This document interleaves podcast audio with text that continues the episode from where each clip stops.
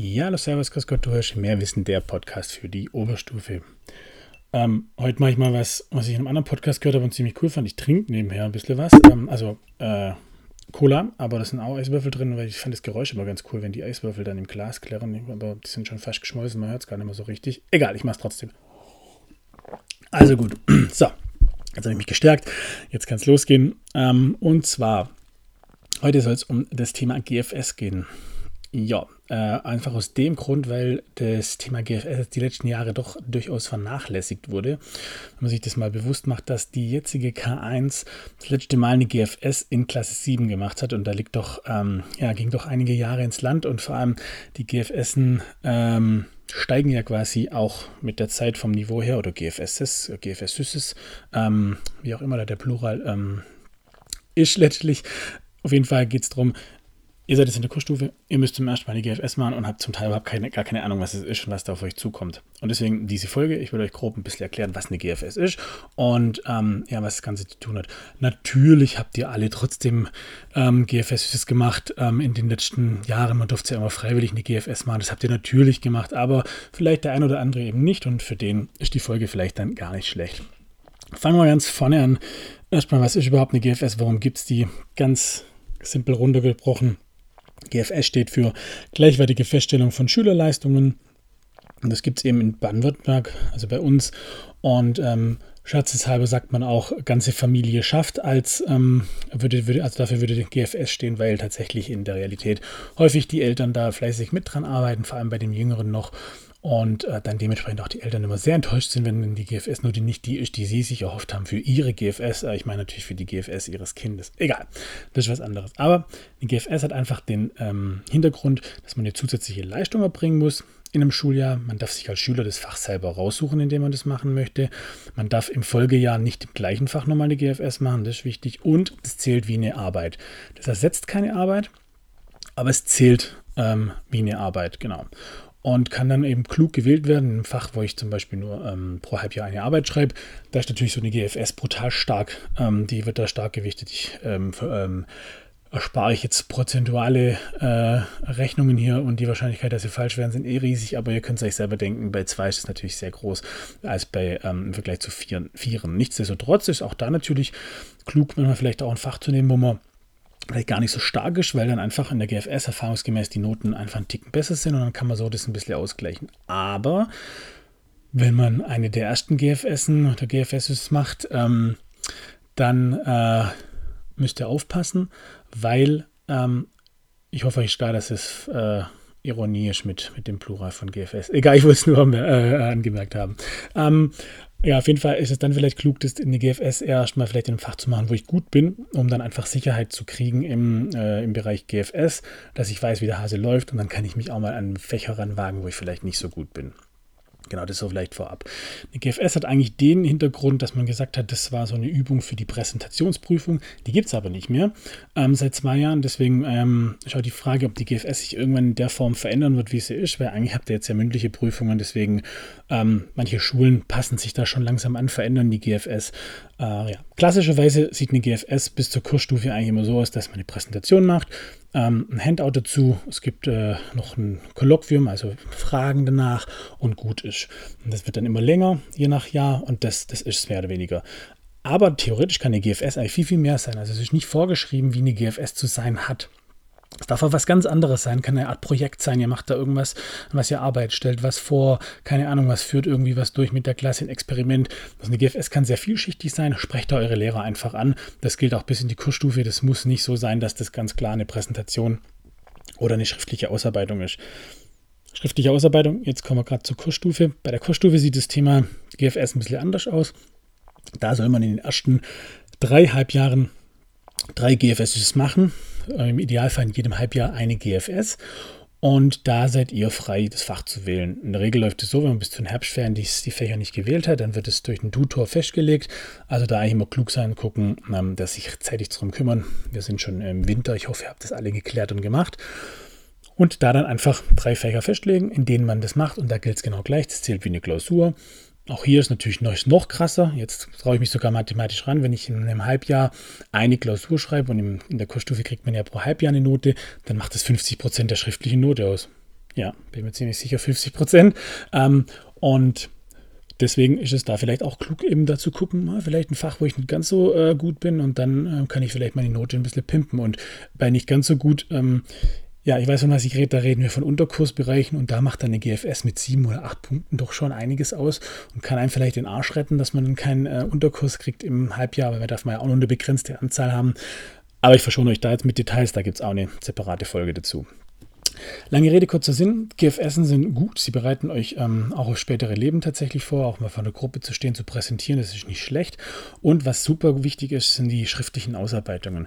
Viele Schulen bei uns auch so handhaben das so, dass man den Schülern anbietet, eben wollt ihr eher Präsentation machen oder wollt ihr eher eine schriftliche Ausarbeitung machen.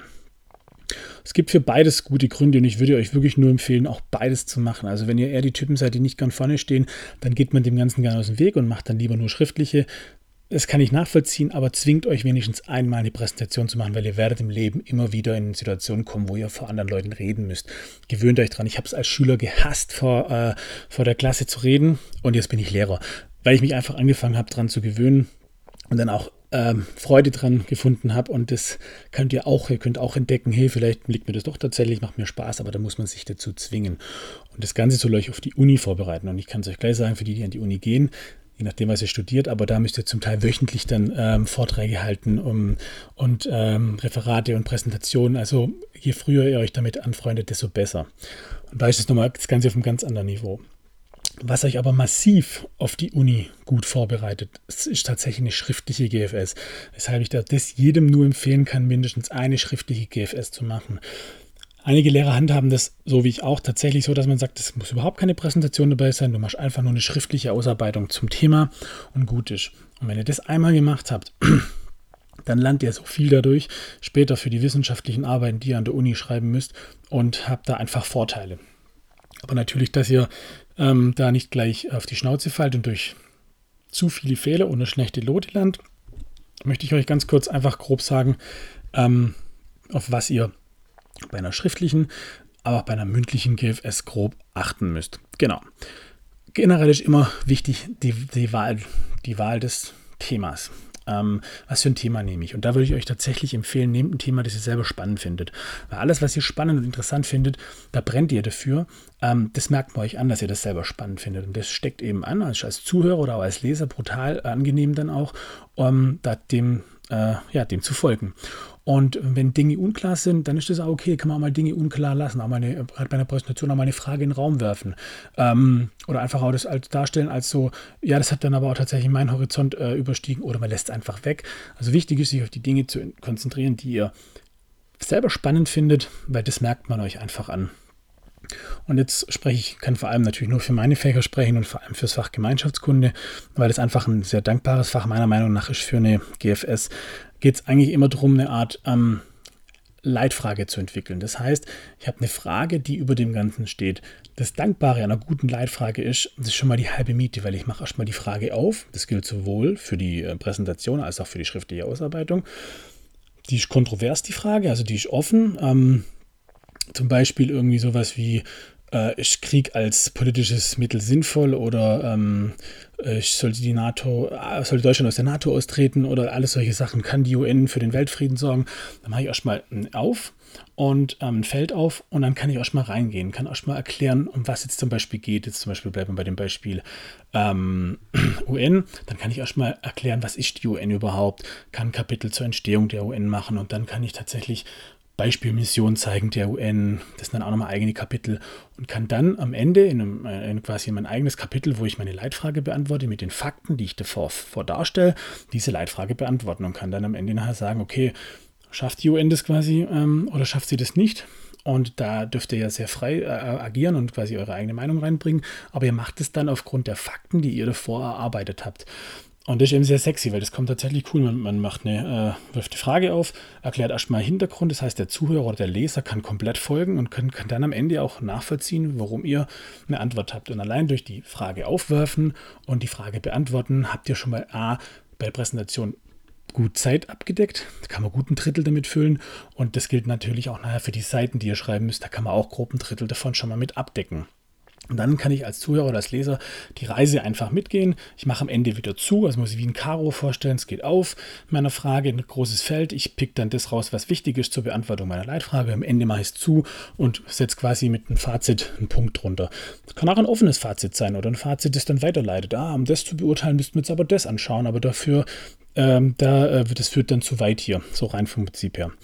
Wichtig ist auch bei einer GFS, ihr müsst das Rad nicht neu erfinden. Äh, keiner von euch verlangt, äh, keiner verlangt von euch eine Doktorarbeit zu schreiben. Das heißt, guckt natürlich auch bei der Wahl eures Themas, gibt es da vielleicht Bücher dazu?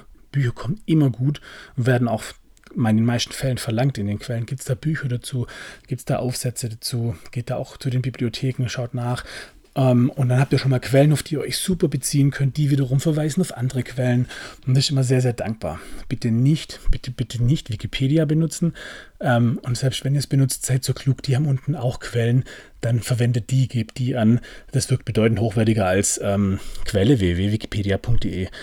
YouTube ist auch keine Quelle, also bitte lasst YouTube äh, als Quelle anzugeben. Ihr könnt gerne auf YouTube euch Videos zu bestimmten Dingen anschauen, aber gebt es nicht als Quelle an. Das ist nicht seriös. genau. Man kann vieles machen, aber man sagt es dann nachher einfach nicht. Das kommt einfach äh, dann hochwertiger. Und ihr werdet auch mit der Zeit feststellen, wenn ihr euch dann in ein Thema einarbeitet, dass Wikipedia auch nicht immer nur die Wahrheit sagt, dass da viel geschrieben wird, was gar nicht so stimmt oder nur oberflächlich stimmt. Und dann äh, merkt man selber, ich bin tiefer in dem Thema drin, als jetzt zum Beispiel Wikipedia und könnt selber einen Wikipedia-Artikel schreiben. Genau. Ähm, bei einer mündlichen Präsentation immer darauf achten, natürlich, dass ihr möglichst frei sprecht.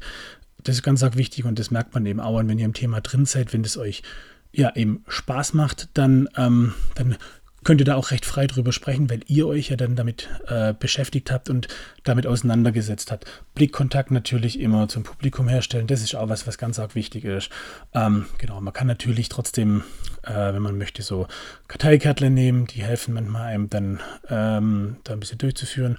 Oder man macht seine Folien so, man kann auch Notizen in die Präsentation machen, ähm, dass man dann weiß, was man sagt, wer richtig gut ist der kann es einfach frei. Der hat nur ein paar wenige Stichpunkte auf den Folien, das ist auch wichtig. Wenig, weniger ist mehr. Nicht zuklatschen mit Text, dann wirklich nur ein paar wenige Punkte, die euch aber dazu führen, frei zu sprechen und nicht abzulesen. Muss nicht alles aufführen, sondern bei der UN zum Beispiel reicht dann Gründung 1945, Dezember 1945 und nicht die UN wurde im, äh, Dezember 1945 gegründet, weil einfach die Gründung und da kann man selber sagen, ja, davor war der Zweite Weltkrieg und bla bla bla bla. So kommt man dann ins Reden. Wichtig. Wenn Bilder sind, dann sinnvolle Bilder, dann so groß, dass man sie sieht. Quellen auch von den Bildern immer angeben, die kann man direkt unter das Bild machen oder eben ähm, gesondert hinten äh, ähm, die Quellen angeben. Das ist auch ganz arg wichtig. Und manchmal reicht auch nur ein Bild. Kann ich ein Bild auflegen und kann da massiv viel drüber reden oder eine Statistik. Ähm, das ist auch nicht schlecht. In einer schriftlichen GFS da machen nur Bilder Sinn, wenn es tatsächlich sowas wie Statistiken sind. Wenn da dann Seiten angegeben werden, dann sind es reine Textseiten. Wenn das heißt dann zum Beispiel acht Seiten reiner Text, dann könnt ihr das noch so voll mit Bildern knallen. Ähm, dann müsst ihr trotzdem auf acht Seiten Text kommen. Also das muss immer wieder klar sein. Da kann man nicht mogeln, nicht bescheißen. Die meisten Lehrer geben dann auch noch ein Layout vor, also wie die Schriftgröße zu sein hat.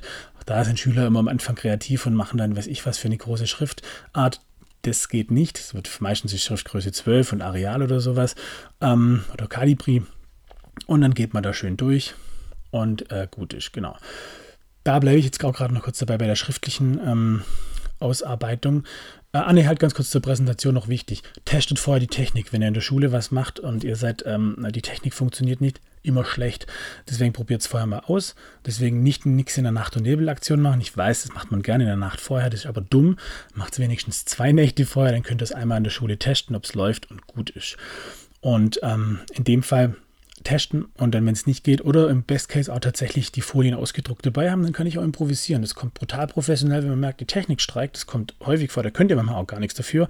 Wenn eins unserer Schulen sind, dann sind sie nicht äh, gut mit Technik ausgestattet, die reibungslos funktioniert und, äh, und wir haben keine sauberen Toiletten. Aber das ist ein anderes Thema.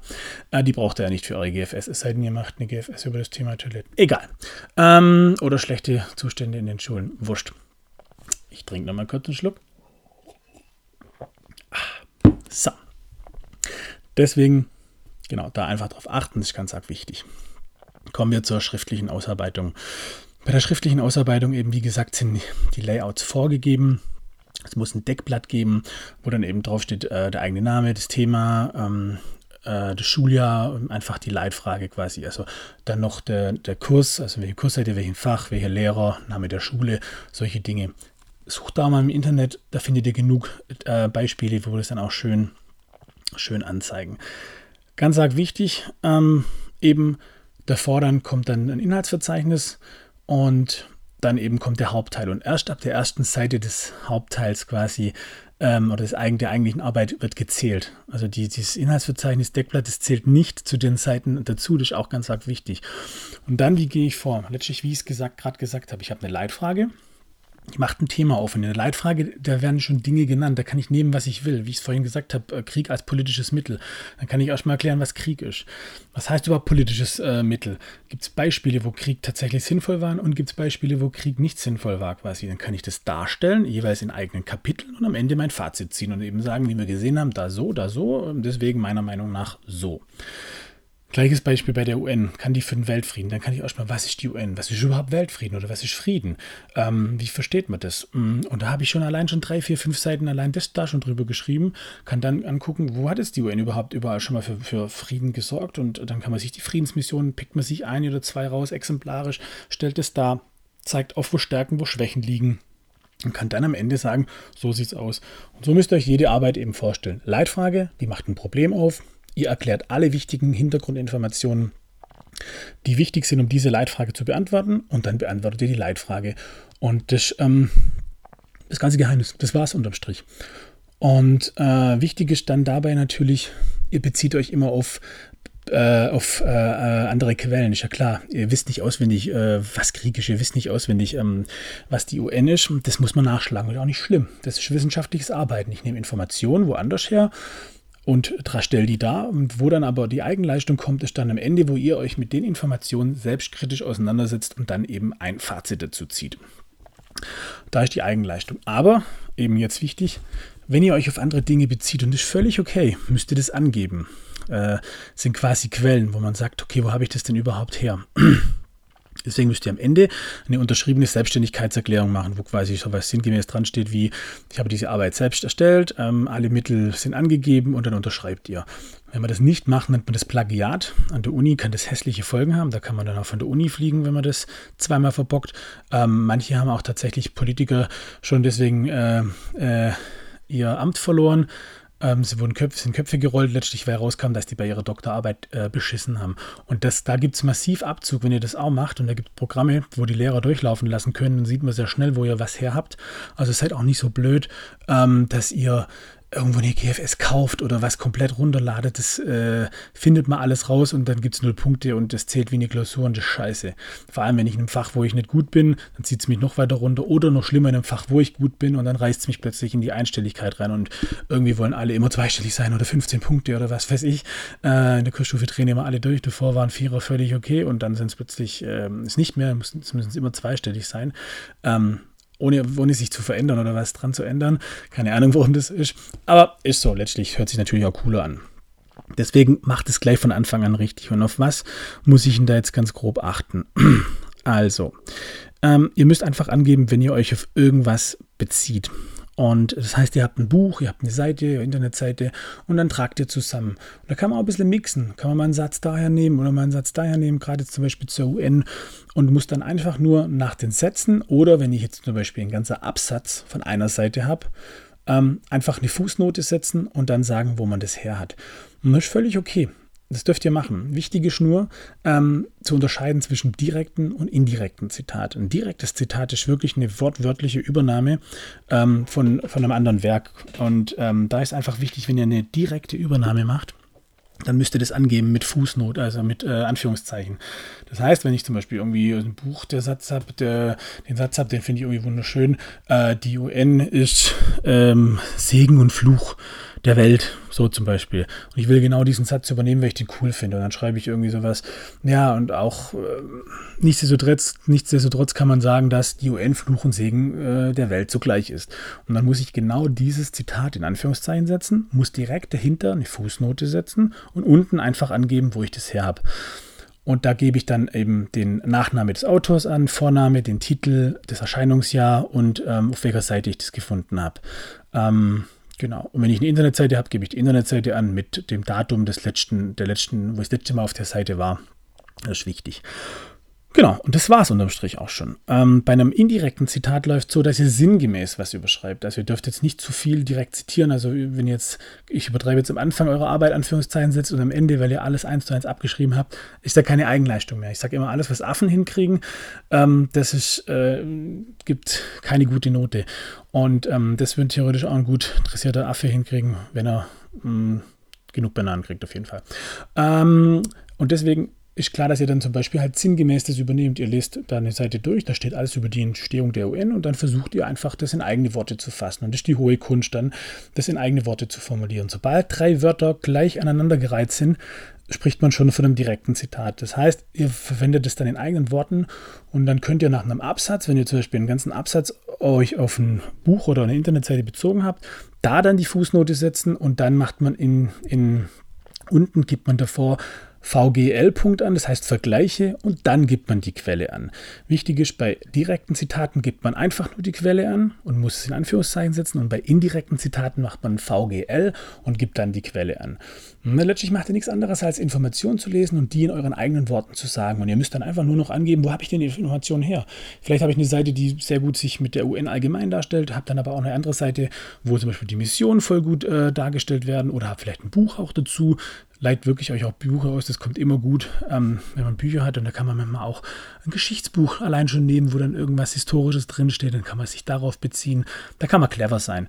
Und ähm, einfach immer schön angeben, das ist nicht schlimm, ihr sollt abschreiben, in Anführungszeichen, in eigenen Worten, weil ihr tragt das ja dann zusammen, macht da was Neues draus und das ist eine Eigenleistung. Das kann ein Affe nicht. Da kann man ihm noch so viel Bananen geben, das kriegt er höchstwahrscheinlich nicht hin.